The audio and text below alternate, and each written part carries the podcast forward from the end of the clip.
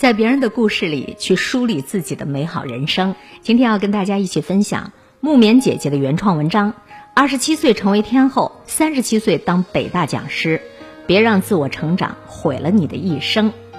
这是阅读微信公众账号上的一篇独家专访，专访对象李新平。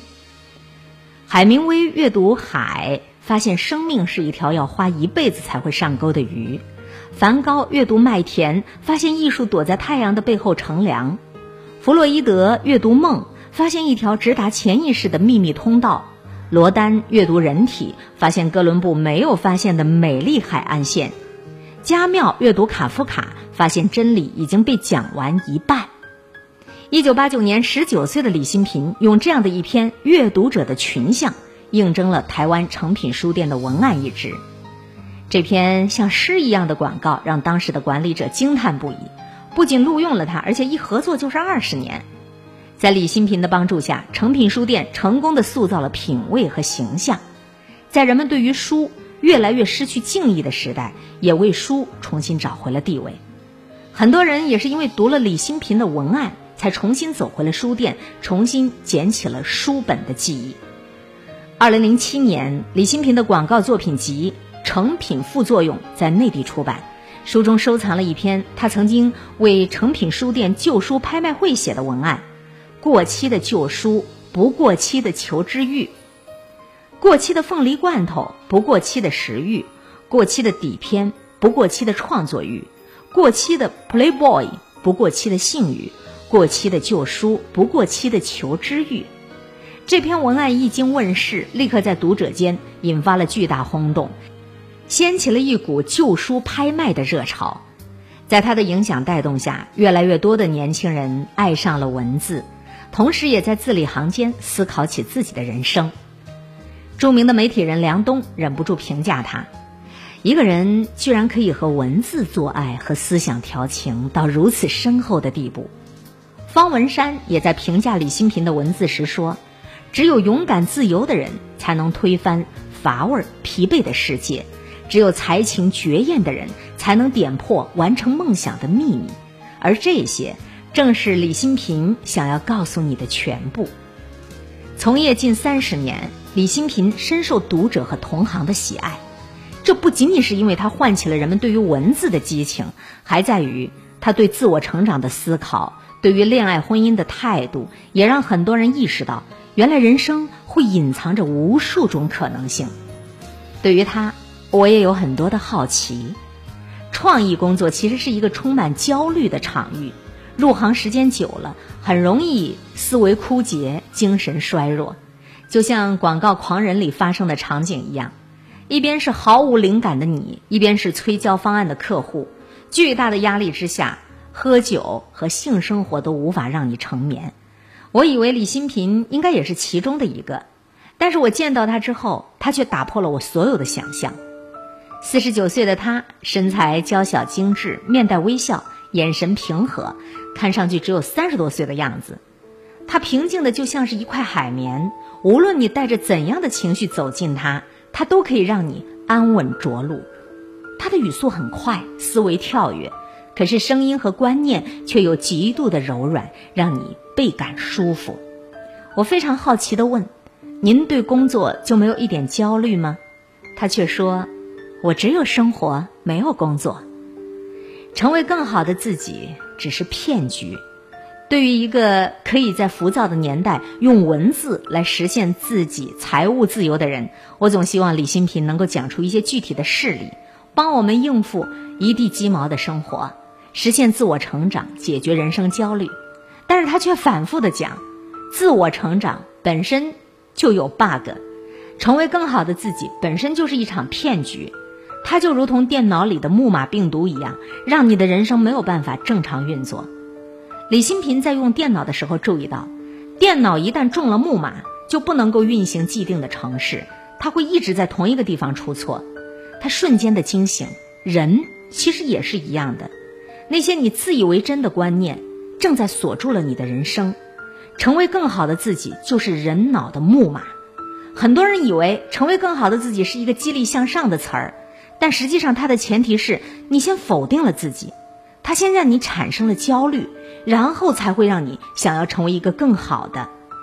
李新平看到很多很多逼迫着自己变得更好、更优秀的人，最后肠胃出问题了，心脏出问题了。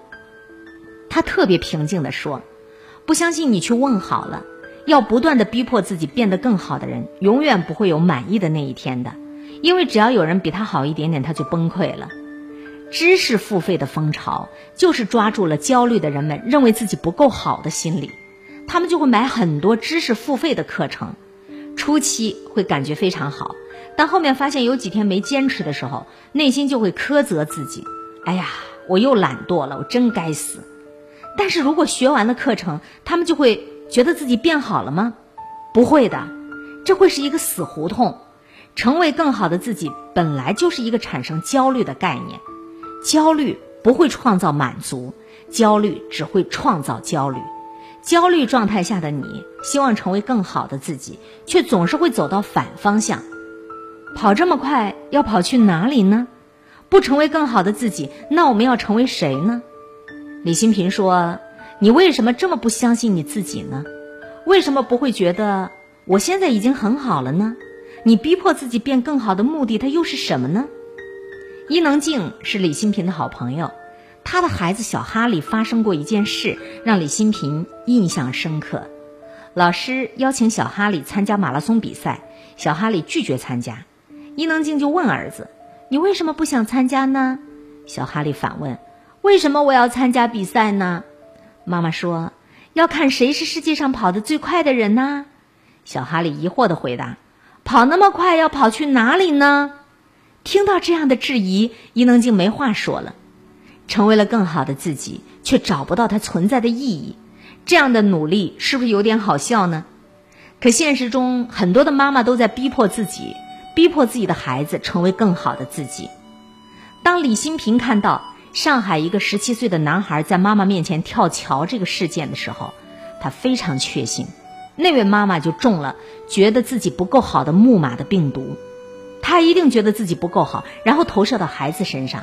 可是孩子觉得，我不过几岁而已，我不需要把你认为自己不够好的压力承担到自己身上。在台湾，类似于北大学子弑母案这样的事件也正在发生。一个孩子考医科，考了三次都没有考上，他就把自己爸爸烧了。李新平觉得这其实也不是特别难理解。如果你是那个孩子，你内心巨大的愤怒要放到哪里？觉得自己不够好。然后把这种的观念投射到孩子身上，这样的父母就是凶手。哈佛大学警告每一位老师：你们不要挡住孩子的路，这就是最好的教育。为人父母应该先解决父母自己的焦虑，这样悲剧才不会代代相传。李新平看过一个关于米其林主厨的电影，他很爱做菜，每天十几个小时就研究各式各样的菜。他不把赚钱当做目的，他看到别人很开心的吃他做的菜，他就很开心。他的脑袋里空余不出一分钟去想赚钱的事情。当他用这种心态去做菜的时候，很多人就排队走进了他的餐厅。他用激情改写了他的人生。对于他来说，他不需要努力，因为他本身就太热爱做菜了。一旦你觉得要逼着自己努力的时候，说明你真的选错了方向。我们通常会把生存当做焦虑的借口，说：“哎呀，人在江湖，身不由己。”但是李新平却认为，那只是你自己的设定。木马病毒就是让你看不到另外一面的事实。为什么你看不到很多人做自己喜欢的事就可以活得很好？他们并没有生存焦虑，他们只是很开心的在做自己的事情。这件事情又自然而然的给他带来了资源。李新平在写成品书店文案的时候，文案的费用并不高，但是他太爱写文案了，他的每一篇文案都要写到最好，然后写完了自己还能够惊喜的尖叫三分钟。文案是他自己拿来自嗨的。如果你不喜欢一件事，你再怎么努力都没有用。别人上一百堂文案课的指导，也敌不过李新平内心无比的热爱。李新平想要告诉年轻人。如果你三十岁了，你还不知道自己喜欢什么，那你就别着急着瞎努力了。每天找一件自己喜欢的事情去做吧，寻找自己的热情，到任何年龄都不晚。进棺材之前，你都来得及，要去寻找一件自己喜欢的事情啊。李新平说：“成长是整个人生的必修课，恋爱和婚姻是他最重要的一环，要在恋爱当中觉醒。”很多女人用了几十年的事业，浇筑了人生非常坚固的城堡，却因为在爱情当中迷失自我，被鬼打墙的困境锁住了人生。李新平接触过很多婚外情的案例，第三者都是女强人。女生明明事业很好，而且还有单身男性爱着她，但是她就偏偏爱上那个有婚姻的人，为什么呢？李新平说，就是因为在这些女人的感情观中被植入了争赢这个模式。很小就喜欢抢东西，而且都能够抢赢。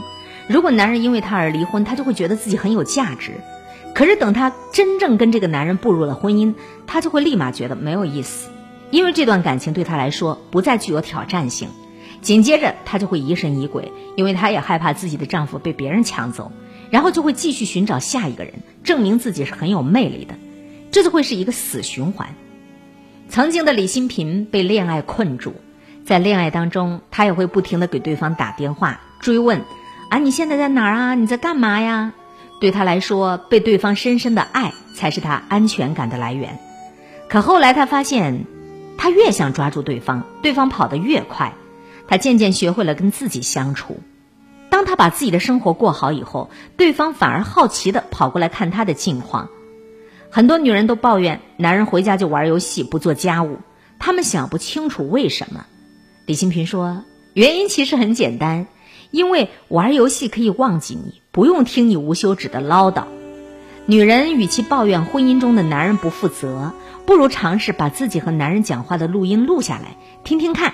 如果这个声音是在跟你说话，你是不是也很想躲开呀？恋爱不是用对方来寻找安全感的，而是用来认清自己的。所有的深爱走到了最后。”都是为了跟最真实的自己相遇。很多的女人呢，步入婚姻以后就会有感情疑心病，总觉得丈夫在外面有其他人，会不停的打电话确认他的位置。你的期待正在毁掉你的婚姻。你期待对方负责任，但婚后他一直打游戏不做家务，是你找错人了吗？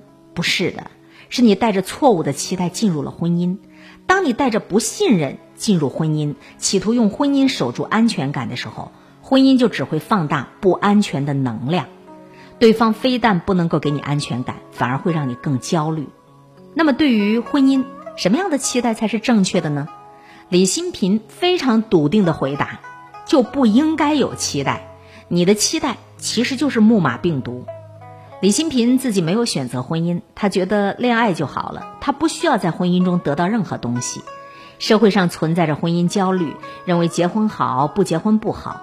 但是，如果你自己的问题都没有解决，就匆忙进入婚姻，那你的婚姻一定会走向深渊。这也就是现在离婚率升高的原因。李新平有一个学员，因为扛不住被催婚的压力，匆匆忙忙的进入了婚姻，又匆匆忙忙的生了小孩。可是小孩有了，丈夫却跑了，她一个人待在原地，十分的凄惨，比原来单身的时候情况更糟糕。原本她可以把时间用来拓展自己事业的。但她却抱着焦虑走入了婚姻，对方也感觉到了她的焦虑，最终被压力吓跑了。李新平希望年轻人明白，婚姻是不能治病的，唯有回归自己的内心，才能够不再被感情所伤害。人生就是剧场，长久的生活经验、被动植入的信念，都会慢慢的变成我们内心的木马程序，它让你。固步自封，让你看不清自己的模样，篡改自己对婚姻爱情的想象。如果不及时清理，木马程序就会越来越强大，生产无穷无尽的焦虑，直到耗尽你多有的能量。李新平希望邀请大家，无论身处怎样的人生阶段，和他一起放下焦虑的执念，打开人间剧场上方的探照灯，打理一下自己的人生吧。看清楚自己在演哪一出戏，才能够改变自己的生命剧本儿。刚才的这一篇文章啊，是别人写的，跟海林没有半毛钱的关系。我只是发现了，觉得有意思，想要分享给更多的人。毕竟我们在人家的人生观点当中，也可以梳理一下自己的个人生活。公说公有理，婆说婆有理。李新平没有选择婚姻，但是我们大多数人是选择了幸福美满健康的婚姻家庭生活。听谁的？听自己内心的声音。别人的经验之谈，所有所有都比不过自己认真之后的决定，甭管它是多大的腕儿。不过，我们也还是要非常的感谢啊这一篇文字的分享，刊登在阅读微信公众账号上的原创作者木棉姐姐的。二十七岁成为天后，三十七岁当北大讲师，李新平的专访，别让自我成长毁了你的一生。